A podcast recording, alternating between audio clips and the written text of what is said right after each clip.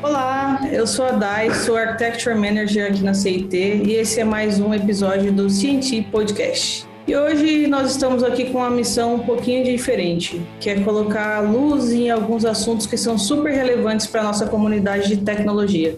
Para falar desse tema, temos aqui alguns convidados especiais. Quem está aqui com a gente hoje é a Ana, ela é Software Architect aqui na CIT e podcaster, produtora do conteúdo no Pode Programar Deem uma olhada, sigam, o conteúdo é muito bom. Também temos aqui o Du, que é o Eduardo Garcia, ele é System Architect aqui na CIT, e o Diego Melo, que nós vamos chamá-lo de De Melo aqui, que é o nosso Executive Manager. E aí, gente, como vocês estão? Tudo bem, Dai. Na correria de sempre, mas tudo bem. Seguros em casa e torcendo para essa pandemia passar logo. Tudo bem, graças a Deus. Vamos aí falar um pouquinho desse tema bem bacana. Olá, pessoas. Eu vou soltar o bordão. Olá, convertedores de cafeína e código. De Minas Gerais, aqui é a Ana. Obrigadão aí pelo convite de, estar participando desse podcast. Eu fico muito feliz, gente, de participar de podcast dos outros e lá fazer de arroz de festa. E mais ainda porque estou na CIT e fazendo o podcast da CIT. Fico muito agraciada mesmo. Que bom, espero que a família de vocês também estejam todas bem e em casa. Bom, é, o nosso tema de hoje é débito técnico, ou será gambiarra, né? Para começar, eu queria discutir um pouquinho sobre o que é débito técnico. Dus, quer contar um pouquinho para a gente qual que, que, você acha que é débito técnico, o que, que você entende por isso? Vamos, vamos, vamos esforçar um pouquinho. Bom, acho que primeiro a gente pode começar pelo termo, né? A gente fala muito débito técnico, né? Mas tem um, a, a, versão dívida técnica, né? É um termo que normalmente causa um impacto mais realista, né? Sobre o significado, né? Que, que é, uma, que é uma ideia de dívida mesmo, né? Que é um, acho que é um termo cunhado pelo Ward Cunningham, né? Pelo menos eu, é uma referência que eu tenho. Se a gente fosse definir, né? É, até pelas palavras dele, né? É a soma total das consequências de longo prazo de más decisões e escolhas de design, né? Normalmente tomadas com o objetivo de alcançar um crescimento rápido no desenvolvimento de produtos em um tempo de lançamento no mercado mais rápido. Né? É uma opção ali, às vezes pensada, né? Você vai lançar algum produto, lançar alguma demanda, feature ou alguma coisa. E no primeiro momento você assume alguns riscos e faz, faz total sentido na sua estratégia, dado uma escolha de design, alguma coisa, deixar uma evolução pensando em escala para o futuro. Mas também pode ser por desconhecimento, por imprudência, tem mais de, de, uma, de uma vertente, né? No, no geral, o ideal é que ele seja, seja uma dívida criada consciente, né? Para que você possa cuidar dela e pensar nela no, no futuro. Eu vejo muito. É, é interessante esse ponto que a Dai falou, que de gambiarra, porque dizem que lá na Irlanda virou um, um cunho, assim, Brazilian gambiarra, esse termo, justamente assim, ficou bem essa coisa do fazer não planejado, o que dizem que o brasileiro faz muito, né? De, de, de improviso, é, de você precisar de fazer alguma coisa meio que de bate-pronto. Então, são escolhas que você tem ali, ou como vocês disseram, né? De escolha é, de design, ou falha no processo, ou falha no entendimento. E aí o projeto ou produto ele adquire né, herança nada legal. Que aí a gente tem que. Aí a gente vai continuar conversando mais sobre agora, né? E eu, eu, vejo muito isso acontecendo também agora no, nos produtos digitais, quando a gente está falando de experimentação, né, de, de MVP, que às vezes para você começar pequeno, começar de uma forma simples, você vai ter que fazer as suas concessões técnicas, né? E faz parte do dia a dia a gente ah, fazer essas concessões, mas a gente também não pode perder isso de vista, né? Dado isso, como que vocês fazem a, a gestão desses débitos, né? Ana, você, costuma fazer essa gestão como? O que, que você é, usa de ferramenta? Tem alguma dica? Olha, quando me liga no radar ali algum débito técnico, eu não gosto de trazer ele muito tempo arrastar. Eu gosto que assim que, que eu vejo ele acontecendo, ele ali no radar, eu gosto de trazer para o time e falar assim, galera, vamos trabalhar isso aqui, porque no futuro a gente pode ter problema com isso aqui. E é uma coisa meio. Ah, lá você ter um, um filhotinho de cachorro, tipo um labrador, sabe? o bicho destrói tudo se deixar. Então, eu eu não, não gosto de, de, de, guardar muito, a não ser utilizando ali alguns pontos de atenção, você tendo um gira que vai te acompanhar ali, ou então um trelo para quem tem aí uma gestão mais simplificada. Mas eu não gosto de deixar DevTech, não gosto de tudo no código, não gosto disso, apesar de eu fazer para mim, para estudo, não, não gosto, não gosto de débito técnico. Legal. Edu, você quer complementar? A resposta? É, eu queria refletir, né, um pouco, né, porque eu acho que eu enxergo o cenário que ela descreveu, né, é, aí dando o meu ponto de vista também, né, é, é, um cenário, se você começa um projeto do zero, um projeto que está encaminhando ali, que você fez parte da concepção ou é seu de verdade, né, acho que essa, esse caminho que a, que a Ana trouxe faz bastante sentido, né. Agora, quando você entra num, do, no meio do caminho, vamos falar assim, né, que você pega um legado, é, que você cai num contexto que não, que não nasceu com você, né?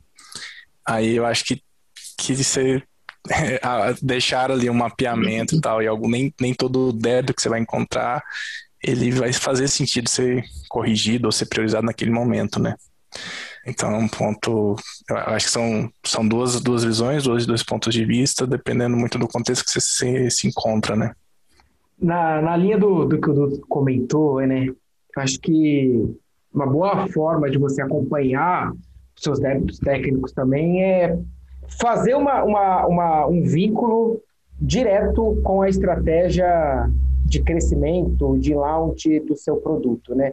Como a Dai disse lá no começo, o, em, em, em cenários, né, em ecossistemas onde eu tenho muita experimentação, é natural eu ter débitos técnicos para que eu possa aprender rapidamente e quando eu for escalar, eu ter a percepção de que eu preciso tratar esses débitos técnicos. Então, fazer o vínculo do que precisa ser construído de acordo com a estratégia de growth do seu produto também ajuda bastante nesse, nesse gerenciamento para não deixar o seu backlog de débitos técnicos virar uma bola de neve e ele te engolir ao longo do tempo. Ana? Só, só contextualizar um pouco por que, que eu falo que eu não gosto de, de débito técnico, a gente está partindo de um ponto aqui de, de produtos digitais. Quando a gente traz ali um legado, como o Edu trouxe é, essa questão, quando a gente traz legado e esse legado ele está ali embarcado com legislação, é um tipo de projeto aí já não é um produto, ele, ele mais tem cara de projeto, que a gente tem que a todo momento estar tá contornando aquele, aqueles débitos que eles surgem por causa de legislação, por causa do, do, do contexto burocrático que ele trabalha. Então, por isso que eu falo que eu não gosto muito de débitos técnicos, porque nesse contexto dificilmente você vai revisitar para fazer alguma melhoria daquele, daquele código ou daquele processo todo que foi trazido ali até agora. Então a gente tem aqui dois contextos, né? Um contexto é, começando um produto digital, um contexto fazendo todo o processo que a gente acha bacana de prototipar, de trazer ideia, fazer o discovery, depois fazer o MVP, e aí daí você trabalhar em cima disso, como você tem um contexto muito XGH, né, que você vai e vai embora, e aí você precisa ter ali no radar a todo momento que, ó, eu tenho que ter uma boa prática de programação, eu tenho que ter que a todo momento um código muito bem escrito, boas práticas e que a todo momento, porque na hora que surge uma legislação que, que vem e fala assim, não, vamos mudar tudo, vamos, vamos derrubar isso aqui, que não está legal. Aí a gente tem esses dois pontos, né? Um ponto que dá para se trabalhar com os débitos técnicos, e aquilo ali virar um contexto de melhoria, e nós temos também os débitos técnicos, que aquilo ali vai contar contra a gente, que pode aí performar mal o nosso código, ou então todo o ciclo de vida ali do software. Bacana demais. O débito técnico no dia a dia, ele parece ser uma responsabilidade mais do time de engenharia, né, das pessoas mais técnicas do time. Mas eu queria ouvir a opinião de vocês. Pra, quem que vocês acham que é o dono ou a dona, é, quem é o responsável por esse débito, né? É só o tech lead, o arquiteto de solução, ou também tem o pessoal de gestão que deveria estar olhando para ele? Diego, você quer começar dando a sua opinião para gente? Posso. Ó, oh, Dai, na minha opinião, eu acho que assim, nós temos que ter dentro do time pessoas que sabem falar e discutir o objetivo daquele, daquele débito, né? Isso ele fica muito é, na responsabilidade do time mais técnico, de pessoas que sabem como que aquilo vai se desdobrar em código e por que, que eu estou fazendo aquilo. Mas eu acho que entender o backlog, fazer a conexão desse backlog com o produto, ele é responsabilidade do time, do Value Stream, da Squad como um todo, né? Então, o, o Product Manager, ele precisa saber o o que, que, ele precisa fazer para escalar aquele produto dele? Porque muitas das vezes, um débito técnico, quando implementado, ele deixa de ser um débito e se transforma numa alavanca. Então, se eu tenho um débito lá que eu preciso implementar um pedaço da minha pirâmide de teste, ou eu preciso colocar uma automatização de alguma coisa, peraí, isso daqui é mais produtividade, isso daqui acelera o meu produto. Ou se tem um pedaço que vai melhorar a performance do código, peraí, isso daqui é experiência melhor para o meu usuário final. Ou se eu vou fazer alguma coisa que vai automatizar a entrada em produção, peraí, isso daqui é mais velocidade de reação para o negócio. Então eu acho que entender o backlog técnico, né? saber o que tem lá e como ele se conecta com a estratégia do, da sua aplicação, do seu produto digital, ele é uma responsabilidade de todos os membros da equipe. Claro, quem vai fazer as provocações, espera aí, se eu não fizer isso daqui, não escala. Se eu não fizer isso daqui, eu não consigo ter velocidade.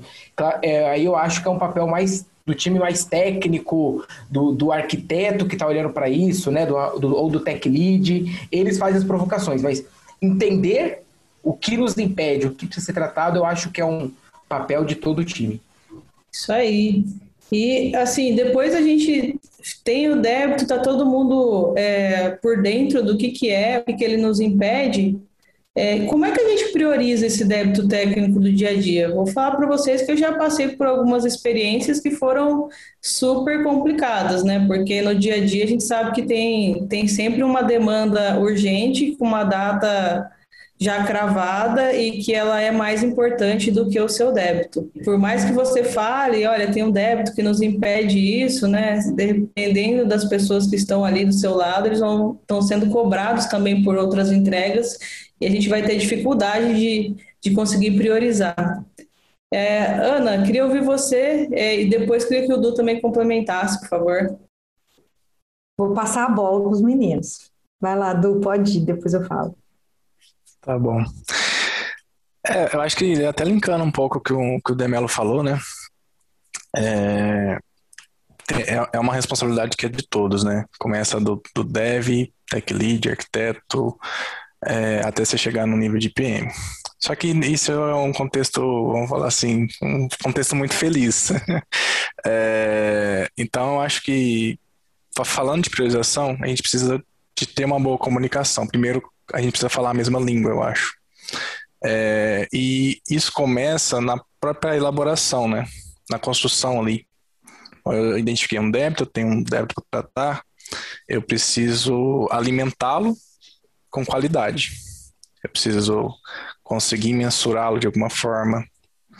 É, quando eu vou pensar em priorização, vou com, com, comunicar com o negócio, é, em cenários não tão felizes, muito provavelmente a primeira pergunta que você vai ouvir é qual é o tamanho disso, né? É, então, ter uma noção disso, é, pelo menos um PMG, é uma informação acho que muito importante ali de, de mensurar meio linkando com o que o Demelo falou sobre o quão isso afeta, né? É qual é o impacto disso, né? Se eu faço, implemento isso, ou eu, ou, ou eu não implemento isso, o que que eu ganho ou o que que eu perco? Onde que isso impacta lá na ponta, né? Quem, qual, qual pedaço que isso vai afetar ou uh, como o Demel usou a termo alavanca, né? Qual alavanca que eu vou destravar ali para isso, né? Conseguir ter uma descrição boa, é, ter uma contextualização, uma divisão ali, para que você tenha insumos suficientes para que você for falar com a, levar isso para um negócio, talvez seja um, um, público que não versa tão bem nesse assunto, você tenha consiga construir argumentos que te apoiem nessa nesse apoio. Olha, esse cara aqui, a gente é um, é um débito ali é pequeno, a gente tem uma noção de que é um P, mas a gente tem uma, uma ideia de impacto dele grande, é um baixo, médio, alto, por exemplo, se fosse uma classificação, porque afeta isso, isso e isso, se a gente fizer, a gente vai ter um ganho assim. Ou o fato de a gente não fazer isso nos limita quando a gente estiver pensando em escalar esse produto, escalar essa funcionalidade. Então, acho que começa por isso, pela essa adequação, para você dar espaço da comunicação e ter uma comunicação mais assertiva.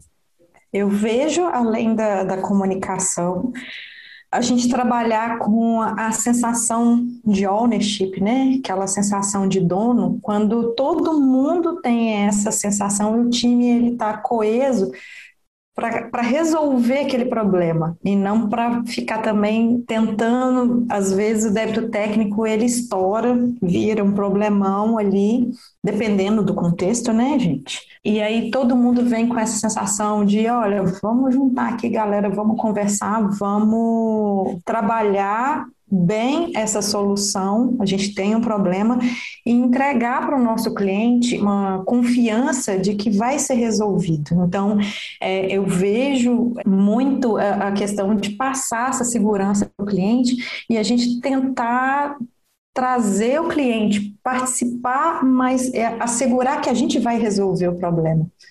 Eu vejo muito, muito da situação aí, e o que o Di Mello falou, e que o Edu falou, essa questão de alavancas, de destravar e dar um up na, no produto, né? E com isso o cliente fica feliz com a gente, que a gente resolveu tudo e tá tudo lindo.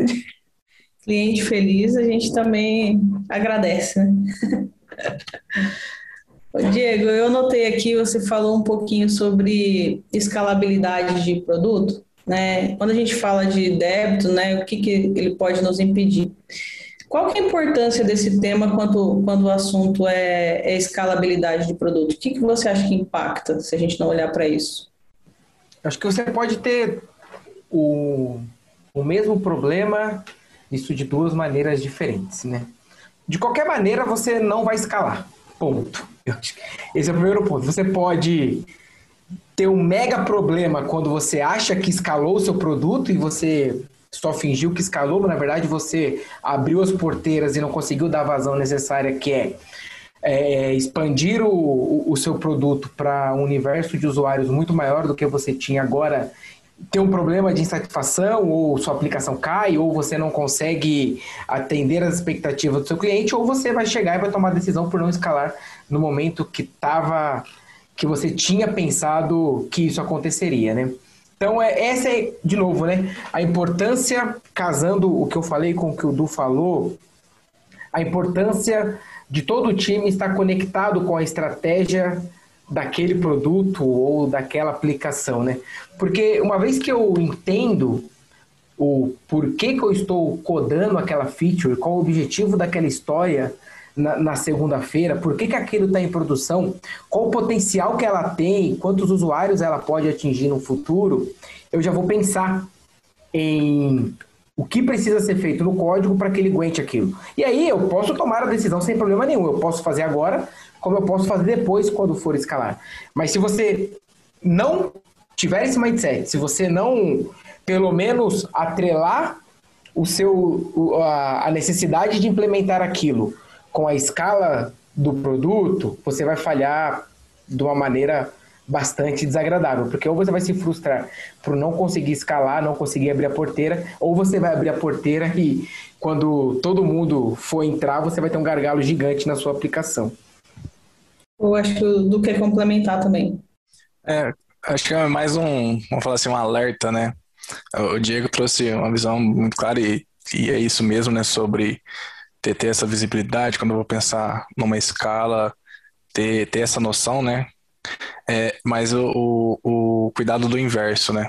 De fazer esse cuidado técnico desde o começo, sem ter uma resposta do usuário, né? Sem, sem experimentar, né? Fazer o famoso BDUF, né? É porque é, tem, existe um custo isso, né? Tudo, quando a gente vai vou manter um projeto bonitão ali, desde o começo, tudo lindo, isso tem um custo, obviamente. E no começo, normalmente quando você está principalmente se estou falando de um produto novo, ou, ou lançando algo que é mais novo, não necessariamente do zero, no começo faz sentido você gerar umas dívidazinhas, pegar um empréstimo, né? é, para alavancar aquilo, preciso colocar aquilo, preciso jogar isso no mercado, fazer teste e tudo mais, fazer um soft launch, alguma coisa. E, e guardar um, uma dívida em relação a isso é saudável, né? É, tem o, o Martin Fowler traz no, no, artigo dele um gráfico que é o payoff line, né? É o custo de um, um design desde o começo vai te dar uma constância, um bom design desde o começo vai te dar uma constância na, na implementação de features e tudo mais, ali, de produtividade. Só que normalmente no começo o ideal é que você entre mais rápido em produção, né? Então, sua curva tem que ser mais rápido possível. E a partir de um determinado momento, você cuida desse, você começa a matar essas dívidas, cuidar desses débitos para você poder ganhar em produtividade na frente, em escala, em entregar com mais qualidade ali para o produto final. Então, só trazer outro lado da moeda também, que, é um, que também é um perigo, né? Perfeito, seu ponto, do perfeito, cara. Eu concordo 100% contigo. Isso é a importância do do, do, do entendimento da, do momento do produto, né? Eu acho que a maturidade do seu backlog técnico, do seu backlog de débito técnico, ele está diretamente atrelado à maturidade do seu produto. Muito bom seu ponto. É muito comum a gente ter que fazer algum tipo de freezing, né? Porque a gente não fez uma gestão desses débitos técnicos ou não foi feito um, um alinhamento com as áreas de negócio, não teve claro o entendimento do impacto que aquilo gerava, ou por algum motivo não foi possível priorizar, né? E aí, uma hora, essa conta vai chegar. E acho que por isso que alguns também ficou, é, também é conhecido como dívida técnica, né? Esse custo vai chegar e se você não fizer isso é, aos poucos, você vai ter que fazer isso tudo de uma vez, isso vai te impedir de escalar os, os serviços, os produtos, e você vai ter que pagar essa conta em algum momento, né? Você pode escolher pagar parcelado ou escolher pagar tudo de uma vez, que sai muito mais caro, né? É por isso que eu não gosto de débito técnico. Geralmente é de uma vez, assim, cota única, e ainda vem com juros, correção monetária. Trem bonito, bonito. Só aumenta, né? Você vê se não tá aumento, você não sabe nem por onde começar. Bom, tem, tem mais uma pergunta aqui que é, como que vocês, vocês entendem, né? Como a gente consegue manter uma empresa inovadora sem esquecer desses débitos técnicos? É, Diego, Anas, querem comentar sobre esse ponto? Eu, é, é... Vai lá, Ana, vai lá. Obrigada. Assim, eu vejo como duas coisas que elas são separadas e que uma alavanca a outra.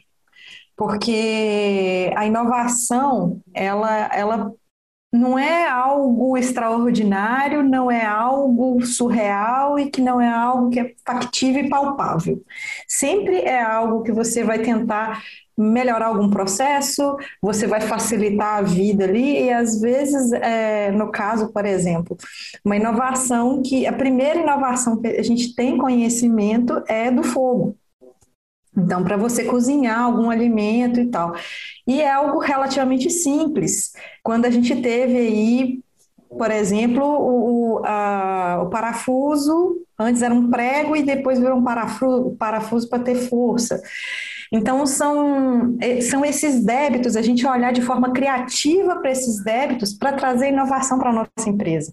Então, eu acho que uma coisa complementa a outra. Então, uma empresa inovadora, ela continua, ela tem os débitos, ela mantém e administra esses débitos, e esses débitos que vão fazer com que a empresa seja inovadora. Pelo menos esse é meu ponto de vista. Diego, você quer complementar? Eu concordo com a Ana. Eu acho que uma coisa não anula a outra.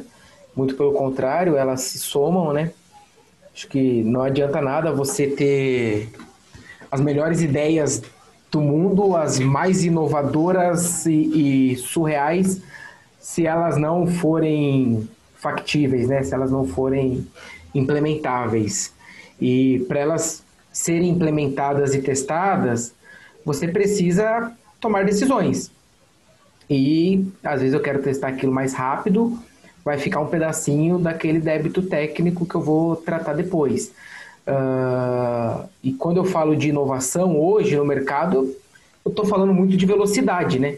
Uh, o cara que pensou e não colocou em prática, já era, ele não vai ser mais inovador, porque com certeza o cara que está do lado dele vai sair na frente. Então, você para você uh, de fato colocar inovação em prática, eu acho que você precisa sim lidar com débitos técnicos. Só que a sua inovação ela vai ser limitada a um público pequeno ou a, a, um recorte muito pequeno de tecnologia se você não tratar os seus débitos técnicos, né? É, você vai dar um voo de galinha e vai voar, dez, vai voar dois metros e vai cair de novo. Então você precisa ter a ideia, colocar em colocá-la em prática já pensar logo em seguida como que você escala isso uma vez que ela for validada, que é tratando seu conjunto de débitos técnicos, operacionais, que é um outro tema bem bacana, e por aí vai. Até ajuda a, a ser mais competitivo, né? Quanto mais rápido você faz, mais rápido você coloca em produção, você é mais competitivo, suas ideias aparecem primeiro uh, é, nos, nos seus produtos, né? Mas para isso você também não vai conseguir fazer a melhor solução do mundo de partida. Tem que fazer isso de forma gradual, começando pequeno e incrementando a sua arquitetura. Muito bom, gente. Nós estamos chegando ao fim de, do nosso podcast. Gostaria muito de agradecer a presença de vocês e para finalizar, queria que vocês contassem, dessem alguma dica, né? Se vocês estão lendo alguma coisa, escutando alguma coisa, tem alguma dica de, de podcast, tem aí o pod programa já da, da, da Ana Elisa que está aqui com a gente. É, Ana, você quer começar falando? Tem alguma dica? Já tem esse tema lá no seu podcast também? Ainda a gente não falou de débito técnico, mas a gente traz aí ali no Pode Programar uma visão mais inicial, um start na carreira, como é uma pessoa programadora, é, visões mais iniciais. Então, assim, se você que está ouvindo a gente quer compartilhar para alguém como que é a área que a gente está, é, compartilhe Pode Programar, vai ser legal ali, eu preciso de audiência, vai ser legal. Mas que eu tenho estudado muito, na verdade, é essa migração é, de arquitetura on-premise para cloud. Então, eu acho que as pessoas que estão entrando na área é, deveriam já partir para essa, essa forma de visualizar as coisas. E essa, essa parte de engenharia aí que eu vou indicar para o pessoal. Fora isso, eu queria indicar muito qualquer atividade que dê para você fazer, que isso vai é, eu, eu, brinco que é desanuviar, né? Para relaxar. A gente está precisando muito nesse, nesse contexto de, de pandemia, que está todo mundo em casa e que ao mesmo tempo a gente é pai, mãe, é, trabalha, faz as coisas de casa e o nosso dia não tem fim e a gente faz mil coisas.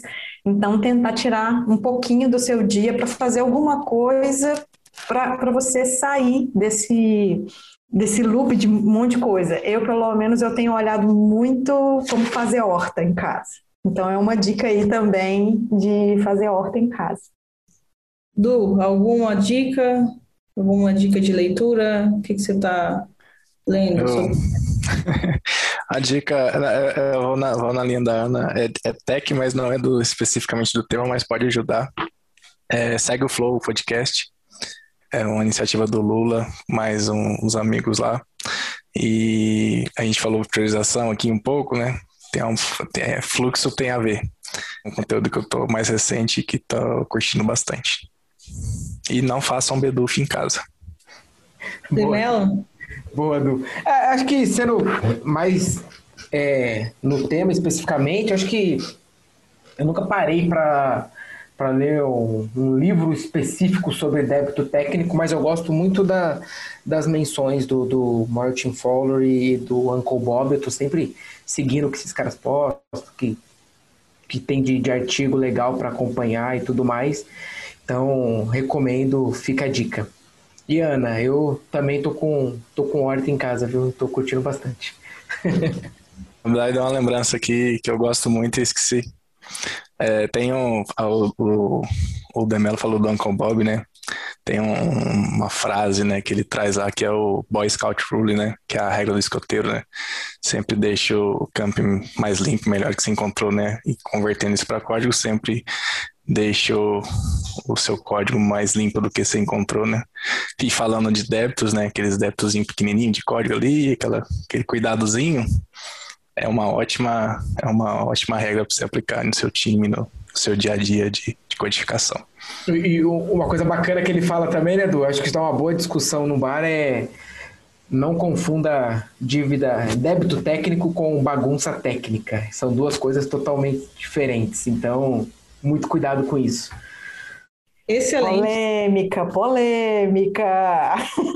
Podem me convidar para ir para esse bar. Top, super falar sobre esse assunto. E tomar uma cerveja também. Gente, muito obrigado pela presença de vocês. Eu sou a Dai e esse foi mais um episódio de Cienti Podcast.